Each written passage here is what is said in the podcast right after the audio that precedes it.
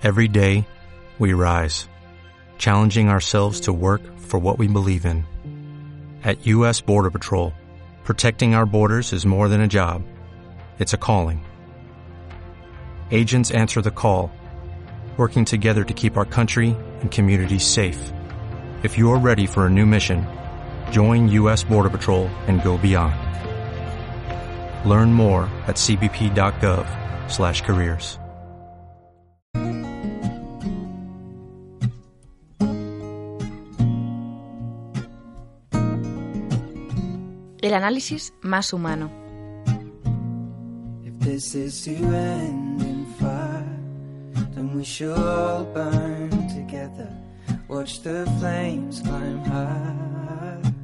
into the night, calling out, Father, oh, stand by and we will watch the flames burn up and on the mountainside. High. Nuestro programa de hoy está muy ligado a los sentimientos y las emociones. Joaquina. Joaquina, bienvenida. Buenas tardes. Buenas tardes. ¿Recuerdas todas las aportaciones que han hecho nuestros invitados de hoy durante el foro? ¿Tienes Yo la pienso- memoria yo entrenada? pienso que sí. Joaquina Fernández, ya sabéis que es nuestra habitual compañera de micro, presidenta del Instituto UNE y experta en comunicación y desarrollo personal. Vamos a comenzar, si te parece, Joaquina, hablando de algo tan fascinante como es el cerebro y la memoria. Y digo fascinante porque desde la antigüedad se, se- se han hecho estudios, ¿no? En uno de los artículos de tu blog hablas de la necesidad de profundizar en cómo funciona la memoria para afianzar nuestros conocimientos. ¿Puede ayudarnos esto a nuestro crecimiento personal y profesional?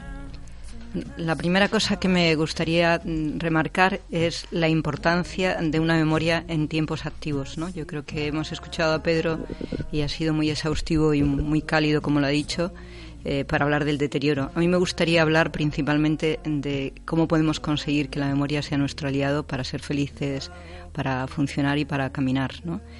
Eh, decía Aristóteles que realmente la memoria es la que nos permite tener experiencias de la vida y eso yo creo que es muy importante. Pero hay una parte de la experiencia de la vida que a mí me gustaría remarcar como una advertencia. Cada día vivimos más en la rutina y en las ciudades grandes cada día vivimos mucho más. La rutina es la ausencia de intención de hacer algo. Y cuando no hay intención de hacer algo, no hay experiencia, no hay recuerdo. Entonces a mí me gustaría que las personas nos planteáramos construir hábitos y tender a tener una conciencia absoluta de cada una de las cosas que hacemos.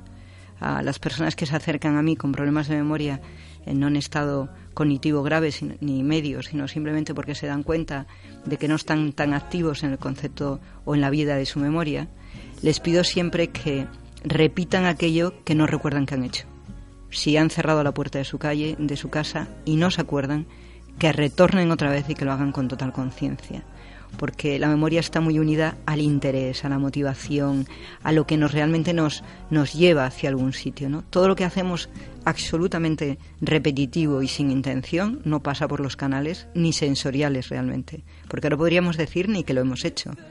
Entonces yo abogo porque seamos muy conscientes de que la rutina no es nuestro mejor aliado para tener memoria, para aprender y para desarrollarnos. ¿no? Y también hablas de evitar que la memoria sirva para confrontaciones, eh, ya que la memoria es subjetiva. Abusamos demasiado de esto para intentar llevar la razón.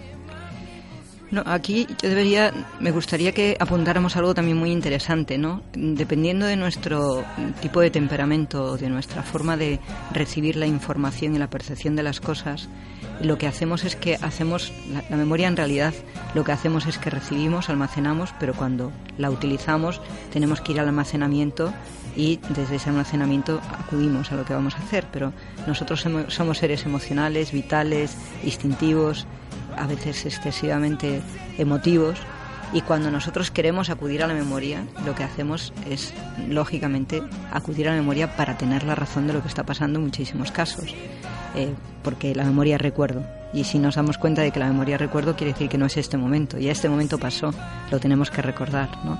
Entonces, una de las cosas que más me ocupa es cuando vienen personas que tienen discrepancias importantes, familiares, hermanos, padres o cualquiera, lo que más me ocupa es que se den cuenta de que ellos han hecho una selección antes, ya cuando recogieron la información, ya la, recogieron y la guardaron de una manera.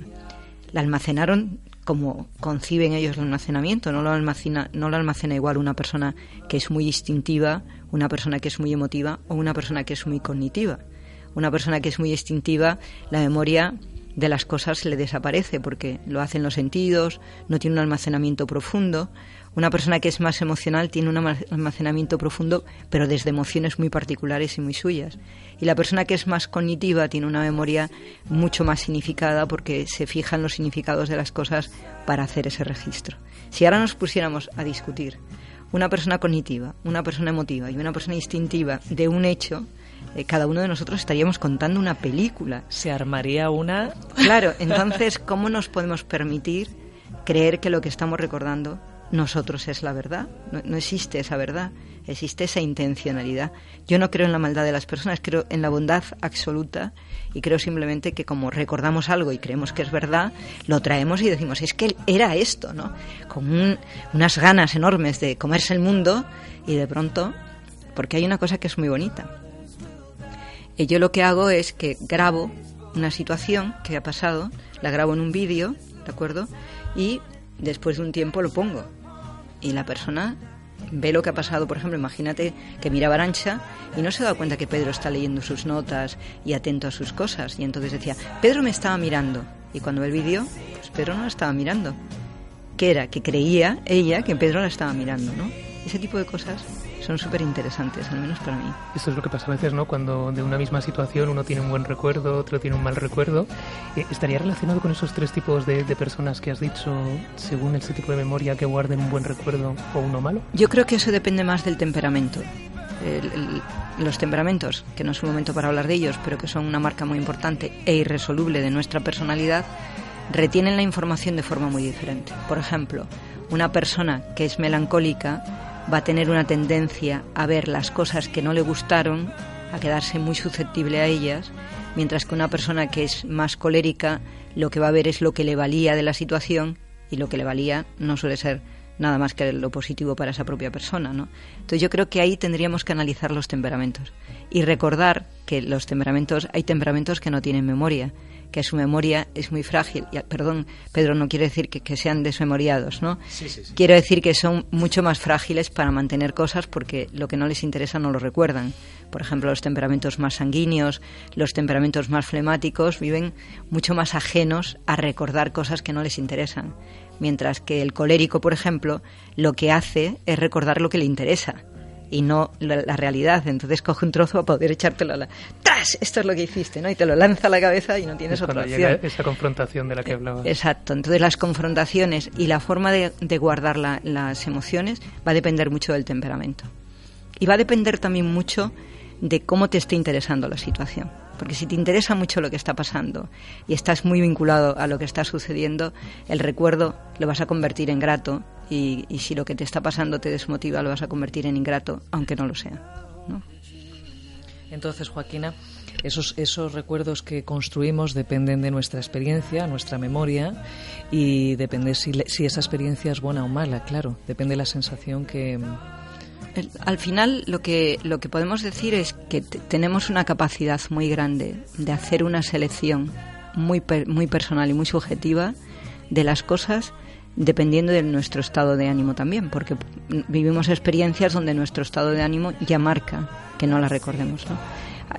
En mi, mi planteamiento, en este caso, es mucho más que veamos la memoria como una forma de relación entre nosotros, como una forma de, de convivencia y de connivencia, mucho más que como una patología, que en eso los expertos como son Pedro o como hemos analizado los movimientos, que es lo que hace Arancha, están en otro lugar. Yo lo que hago, trabajar muchísimo, es que la persona tenga claro que la memoria es selectiva, que tenga claro que cada persona recuerda aquello que necesita, que además lo elabora en cada momento y que se puede contradecir. Que una persona te puede estar diciendo ahora una cosa y dentro de rato te puede decir otra. Y no es que haya mala intención, sino que hay una elaboración interesada en cada persona sobre la memoria, ¿no? Cuanto más interesada es tu memoria, cuanto más sesgo tienes, más posibilidades tienes de tener problemas cognitivos con el paso del tiempo, ¿no? Porque lo que estás haciendo es a tu cerebro darle demasiada información eh, muy interesada y por lo tanto poco motivadora hacia lo que te rodea, ¿no? Y otra cosa que creo que tendríamos que tener en cuenta cuando estamos hablando del campo de las emociones y del campo de la memoria es la falta de interés que tenemos por las cosas que no son nuestras.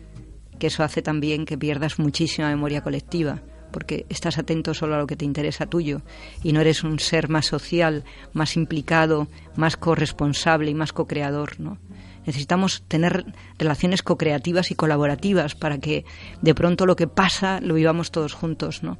Y tender a, rescatar qué te interesa a ti, Ricardo, qué te interesa a Pedro, qué te interesa a Arancha, qué te interesa a Carlos, que estás aquí tan atento, ¿no? Y qué nos interesa, Laura, para que si nos interesa, si hacemos, si somos capaces de generar intereses comunes, seremos mucho más capaces de generar memorias comunes. Hablábamos antes con Pedro de, lo difícil que puede ser para un familiar eh, de una persona que tiene Alzheimer o deterioro cognitivo eh, aceptarlo. ¿Cómo es esa convivencia con, con alguien que empieza a perder la memoria o que ya no compartes esa memoria?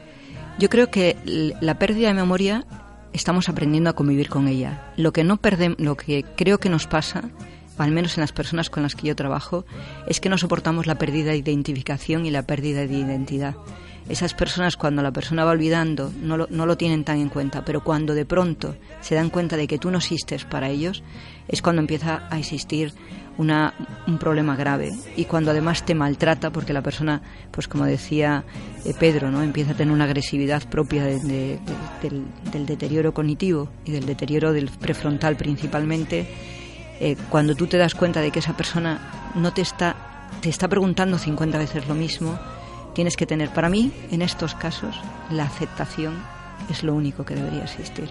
Una aceptación clara, un conocimiento profundo, acudir a, los centros como Pedro, buscar esa información, ver cómo es la persona y luego decidir que tu familia, al igual que otras, igual que hay 650.000 personas ahora mismo, las estadísticas dicen en España con Alzheimer o deterioro cognitivo, deberíamos de plantearnos que por qué no nuestro familiar, aunque nos duela, ¿no? Esa es la cuestión.